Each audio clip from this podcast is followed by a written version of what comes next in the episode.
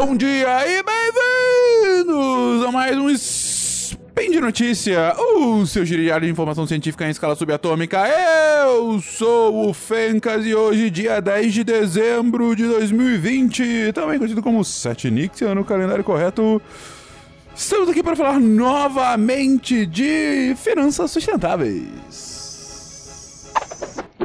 Speed Notícias.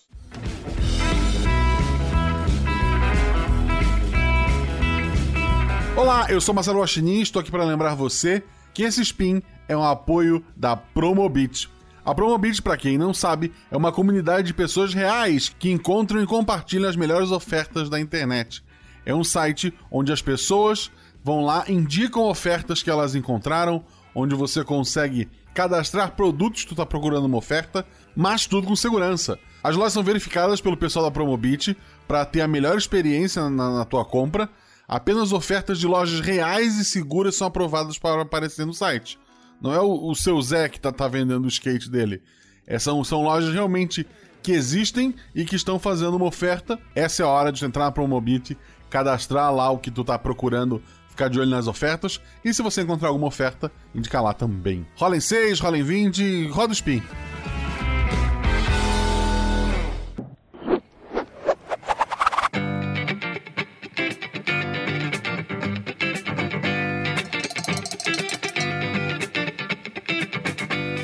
Queridos, vamos lá. Uh, eu falei já em outros episódios sobre diversos temas de finanças sustentáveis, o porquê que elas funcionam, alguns dos mecanismos e tudo mais. E me vieram duas dúvidas interessantes sobre como assim eu consigo uh, analisar uma empresa de um ponto de vista socioambiental, né? É, então, eu achei bacana explorar um pouquinho esse assunto e comentar como se faz uma avaliação socioambiental de uma empresa, né? Ou o termo da moda, né? O termo do momento. Como que eu faço uma avaliação ASG, ambiental, social e de governança, de qualquer tipo de ativo, projeto ou empresa? Bem, é, tem formas distintas, é verdade, mas uma que a, se utiliza de, no lugar onde eu trabalho e que a gente acha que é bastante correta é entender o seguinte, gente. Uh, primeiro entender se uma empresa ela tá qual, qual, quais são o nível dos riscos socioambientais ao que uma empresa esteja exposta. Em outras palavras, uh, empresas mineradoras, né? A mineração é um setor extremamente importante para a economia internacional, é porque ela produz a matéria-prima de boa parte de outros setores que são centrais para a gente. E não tem uh, alternativa. Você não consegue substituir a nossa mineração por alguma outra coisa. A gente precisa continuar uh, uh, extraindo minério. Você pode questionar sobre a quantidade que se extrai, sobre questões relacionadas à reciclagem de metais e coisas do gênero, mas ainda assim a extração mineral continua sendo algo extremamente importante para o desenvolvimento da economia internacional. Né? Uh, e do Brasil em específico também. Então, é um setor muito importante. Contudo, é um setor também de altíssimo impacto socioambiental. Vejam, uh, quando uma mineradora atua, primeiramente, ela tem todo um impacto no local em que ela chega para instalar a sua área de mineração, na biodiversidade daquele local. Você precisa é, é, fazer uma mudança do uso daquele solo muito significativa você está suprimindo boa parte da mata nativa, você vai ter um impacto na fauna do local, você vai ter um impacto nas comunidades que ali estavam e nas suas adjacências. Né? É, para fazer a extração mineral e os seus primeiros tratamentos, né, você vai precisar de uma quantidade muito grande de água, muito grande de água. Então, é, esse é um outro impacto. O uso de água é, de uma mineradora é muito significativo. O processo é, dessa mineradora também vai gerar um grande nível de emissões de gases de efeito estufa. Ele tem um impacto ah, em emissão de gases de efeito estufa também muito importante. Ah, como eu disse, ele vai ter um impacto na comunidade do local, potencialmente, porque vai ter uma questão realmente de deslocamento da população, vai ter uma questão com relação à mão de obra do local. Muitas vezes essas áreas de mineração são áreas mais afastadas de centros urbanos e acaba é, levando uma quantidade muito grande de trabalhadores, né, que vão estar é, trabalhando nessa mina e da sua família também que vai para lá. Então, é, você está construindo uma economia local por conta da atividade de mineração. E veja, é, quando a gente fala impacto, não necessariamente é só impacto negativo. Você também tem potenciais impactos positivos. Quando você está falando que você está construindo, você está potencialmente trazendo riqueza para uma nova localidade, né? Que ele vira um novo centro de gravidade para aquela região, e isso pode gerar potencialmente impacto positivo também. Uh, você, não só por conta dos trabalhadores que estão lá e suas famílias, mas também por conta de todo o ciclo uh, uh, produtivo ali, ou seja, os fornecedores daquela mina também vão é, é, acabar é, ganhando, uma, vai ter uma circulação maior de dinheiro ali, né? Então é, há uma, uma possibilidade grande de uma prosperidade, né? De um crescimento de próspero naquele momento, mas também uma grande preocupação porque Minas, como, é, é, como quase certo, são empreendimentos com um tempo determinado. Quando você acabou de extrair o que você veio lá extrair, a mina potencialmente vai fechar. Pode ser que ela seja aproveitada para outras coisas, mas ela tende a fechar. E aí tem toda uma discussão desse descomissionamento. Como é que vai ficar a população local quando sair aquela atividade mineradora de lá, né? Então vocês veem que aqui eu estou pegando, não estou pegando um caso específico, estou pegando diversos impactos potenciais ambientais e sociais, e eu não estou falando de todos aqui, foram só alguns exemplos, mas que a atividade de mineração pode vir a ter. Né? E aí, quando a gente vai analisar um caso específico, vamos lá pegar uma empresa, né? Uma empresa mineradora. A gente vai cruzar os impactos potenciais que a gente tende a observar entre várias empresas mineradoras e como aquela empresa específica está lidando com aqueles impactos. Quando eu digo está lidando, é, primeiro, ela sabe que ela gera esse impacto. Porque pode ser que a empresa esteja simplesmente ignorando. Ela gera, mas não faz nada com relação a isso. Ela não vê isso como um risco ou ela não aproveita uma oportunidade baseada disso e vida que segue. E isso acontece. Se ela sabe qual é o impacto, o que ela está fazendo para eventualmente mitigar o impacto negativo ou até eliminá-lo? Se ela é, é, não está sabendo, Uh, o que, que ela está fazendo para começar a saber, né? Como é que é o processo para ela começar a endereçar esse tipo de risco? Então, quando a gente analisa é, é, essa análise ASG de uma empresa, é justamente cruzar o potencial risco do que pode de ruim acontecer com ela e como que ela está gerindo esse potencial risco para que ele não se concretize. Mas aqui eu só falei dos impactos. O que, que tem o risco a ver com isso? Em cada um desses temas, pode gerar um impacto de tal forma que uh, essa ação dela pode fazer com que, para a própria empresa, haja uma perda significativa de desempenho, de lucratividade, de fechamento de operação ou coisas do gênero. E aqui eu estou analisando para a empresa. Eu não estou, eu deixei de analisar o impacto dela para a sociedade para a biodiversidade, e sim estou analisando que pode ser que esse impacto para a sociedade para a biodiversidade faça com que a própria empresa perca. Isso é muito importante quando a gente está falando com investidores, porque por mais uh, por mais bem intencionado, por mais éticos, por mais é, conscientes que sejam os investidores, no limite, os caras estão lá para colocar o dinheiro deles em alguma empresa e ter algum retorno a partir disso. Pode ser que eles não queiram que haja um retorno a despeito de qualquer coisa, mas o retorno ainda assim, eles querem que tenha, porque eles não são uma ONG, eles querem ganhar dinheiro com isso. Então, a partir do momento que você demonstra que o impacto potencial negativo de uma empresa é, pode afetar a própria empresa, o investidor já começa a pensar duas vezes sobre o investimento nessa empresa. Em que sentido? Lembra todos os impactos que eu comentei aqui que uma mineradora pode ter? qual é o risco associado a isso? Vamos pegar primeiro um que é bastante quantificável, né? A mudança do clima e emissão de gás de efeito estufa. A mineradora, ela emite um milhão de toneladas de gases de efeito estufa por ano. Hoje, ela só emite. E é só feio, digamos assim, se for uma coisa acima da média, se for algo realmente ah, muito significativo. Não é, é, digo, só é feio, não tem nenhum tipo de restrição ou de algo ruim que vai acontecer com ela. Agora imaginem que daqui a 4, 5, 10 anos seja instituído num plano nacional, num regional ou mesmo num plano internacional algum tipo de taxa de carbono, um imposto que você vai ter que é, é, pagar para cada tonelada de carbono emitido pelo seu negócio. E ela emite, digamos que esse imposto seja 10 reais a tonelada de carbono, ela emite um milhão de toneladas. Ou seja, ela vai ter que pagar 10 milhões de reais por ano para aquilo. Que pode ser pouco para uma empresa com um rendimento muito grande, ou pode ser muito se for um, um pequeno negócio. Ou pode ser que essa taxa melhor, é, é melhor que essa taxa aumente.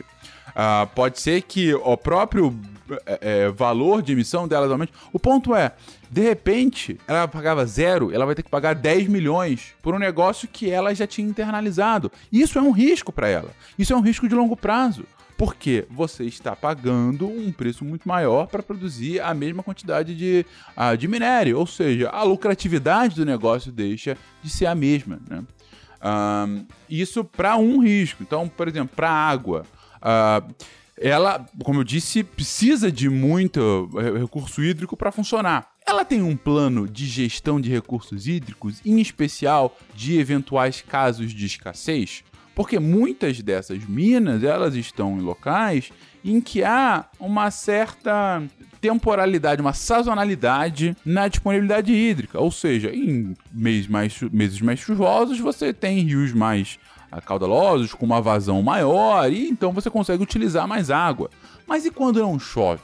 Quando não chove, você tem menos disponibilidade naquela bacia em que a empresa está funcionando.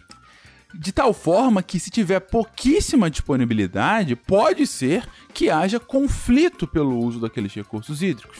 Em havendo conflito, a lei, nossa lei de recursos hídricos, a lei das águas, diz que a prioridade para a utilização é a utilização humana e depois pelos animais. Então, eventualmente, num momento de escassez hídrica, a mineradora teria que, naquele local, fechar ou diminuir muito a sua operação. Isso, claro, que vai impactar da quantidade de dinheiro que ela faz. E isso vai impactar no retorno para o potencial investidor. E é e cada um desses riscos, então, é mapeado, ele é visto como a empresa está lidando ou não com esses riscos. Então, para esses dois que eu comentei agora, com relação à mudança do clima. Isso é um risco, vamos lá, ter 30, 40% de chance da gente ter uma taxa de carbono daqui a 5 anos.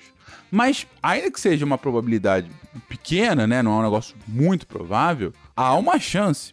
O que a empresa está fazendo para, desde já, ter uma mitigação desse, dessas emissões de gás de efeito estufa para que, se essa taxa vier a acontecer, o que ela tiver que pagar já vai ser menor do que ela teria que pagar se tivesse uh, emitido muito.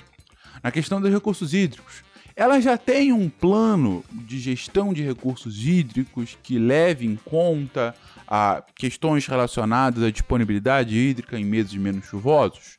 Tem algum tipo de contingência para que não pare a fábrica caso água menor disponibilidade, é, caso haja é, menor disponibilidade hídrica, ou seja, pode ser que ela faça algum plano para é, é, aumentar a disponibilidade hídrica, ter mais segurança isso mesmo em meses menos chuvosos. Ela conversa com aquele comitê de bacia para fazer práticas de maior resiliência naquela bacia, etc. Ou seja, é entender individualmente de cada um desses riscos como que aquela empresa está lidando ou não com isso. O que, em especial para empresas maiores, é extremamente complexo, demanda um tempo, uma atenção e uma estratégia definida, e é algo que cada vez mais os investidores estão a fim de ver, porque são riscos que antes, antes há 5, 10, 20 anos atrás, eram simplesmente ignorados, mas que agora já se vê como algo bastante sensível. Isso é investimento ESG. Tem, tem muita gente que, que acaba falando: ah, não, isso é né, de bando de abraçador de árvores que agora está numa nova lógica. Não, é uma nova camada de análise, principalmente de risco socioambiental relacionado àquelas empresas. E essa é a lógica de como a gente faz essa análise. E essa, loja, é, essa análise pode virar uma nota que você dá para a empresa no final, em que você coloca a nota máxima para as empresas que estão muito bem posicionadas com relação à gestão de risco, de uma nota mínima para uma empresa que não faz nada, e aí você faz uma gradação. Ou você pode ir ainda além, você pode fazer uma espécie de valoração monetária desses riscos, ou seja, é, pegar o risco, quantificar e monetizar e mostrar o quanto de impacto eventual isso pode gerar no valor de mercado daquela empresa. É aquilo que eu fiz agora, por exemplo, com, com a emissão de gás de efeito de estufa. Ah, eu monetizei, eu vi que o risco para ela era de 10 milhões por ano. Posso até colocar uma probabilidade de 40%, então se eu colocar em 10 anos é 4 milhões por ano a partir do ano 4. E aí eu começo, eu coloco isso ah, no, no valor de mercado dela e mostro, olha, esse é um caso ela não enderece, esse é, é a perda de valor de mercado que ela vai ter ah, por ter que lidar com esse risco não endereçado. E é isso que os investidores estão vendo agora e começam a cada vez mais a colocar na forma como eles fazem os seus investimentos para que eles estejam municiados Uh, com o maior número possível de informações e possam definir se eles querem comprar ou não esse risco. Pode ser que depois de tudo isso, uma empresa absolutamente arriscada, que puta, não faz nada, essa mineradora é a pior no mundo. O cara vai lá e fala: beleza, eu sei de tudo isso, mas eu vou comprar e vou me engajar com a empresa para melhorar, porque aí eu vou fazer com que o meu ativo fique ainda mais valioso. Ou pode ser que o cara fale, não, eu não compro essas empresas que atuam dessa forma, porque eu acho que, que é errado e essa não é a minha estratégia. Ou ele pode falar nem uma questão realmente de empresa a empresa, pode ir para uma abordagem mais uh, setorializada. Olha, eu não compro empresas de óleo e gás. Mas teve uma notícia que saiu ontem mesmo, ah, que um fundo gigantesco do estado de Nova York, ele não vai mais comprar nenhum ativo ah, de empresas de óleo e gás. Ah, ele simplesmente não compra mais. E fa fazendo coro já a outros fundos ah, nórdicos que fizeram isso há alguns anos atrás. Isso está ficando cada vez mais comum. E a partir disso, as empresas que estão nesse setor eles falam: opa, não tenho mais tantos investidores assim. Ou eu mudo ou eu vou ficar sem grana. E esses são os recados que os investidores vão dando para o setor produtivo. É isso, minha gente. Me digam aí se vocês quiserem que eu continue abordando isso em outros episódios, mas fico aqui à disposição. Para esse spin, agradeço vossa atenção. Uh, lembro a todos que se vocês quiserem entrar em contato, temos aí o nosso contato arroba ou também deixe aí seu comentário no post que a gente está sempre lendo e respondendo. E também, caso vocês queiram apoiar este projeto, fazer com que outros spins como esse e outros ainda mais interessantes possam continuar acontecendo, assim como SciCast, Contrafactual, SciKids, agora o nosso querido Ciência Sem Fio, que também já está muito bem quisto pelos ouvintes. Enfim, se você quiser continuar nos ouvindo, uh, nós podemos, uh, nós aceitamos e agradecemos a sua colaboração via PicPay, PayPal, Padrim, enfim. E também o seu abraço e o seu beijo. E deixo aqui o meu beijo para vocês nesse fim de ano. Espero que todos estejam bem, seguros e saudáveis.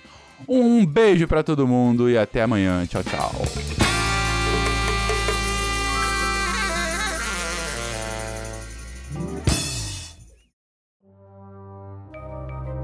Este programa foi produzido por Mentes Deviantes.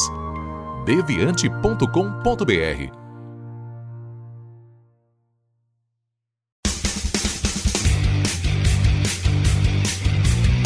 Cortes, edição de podcast.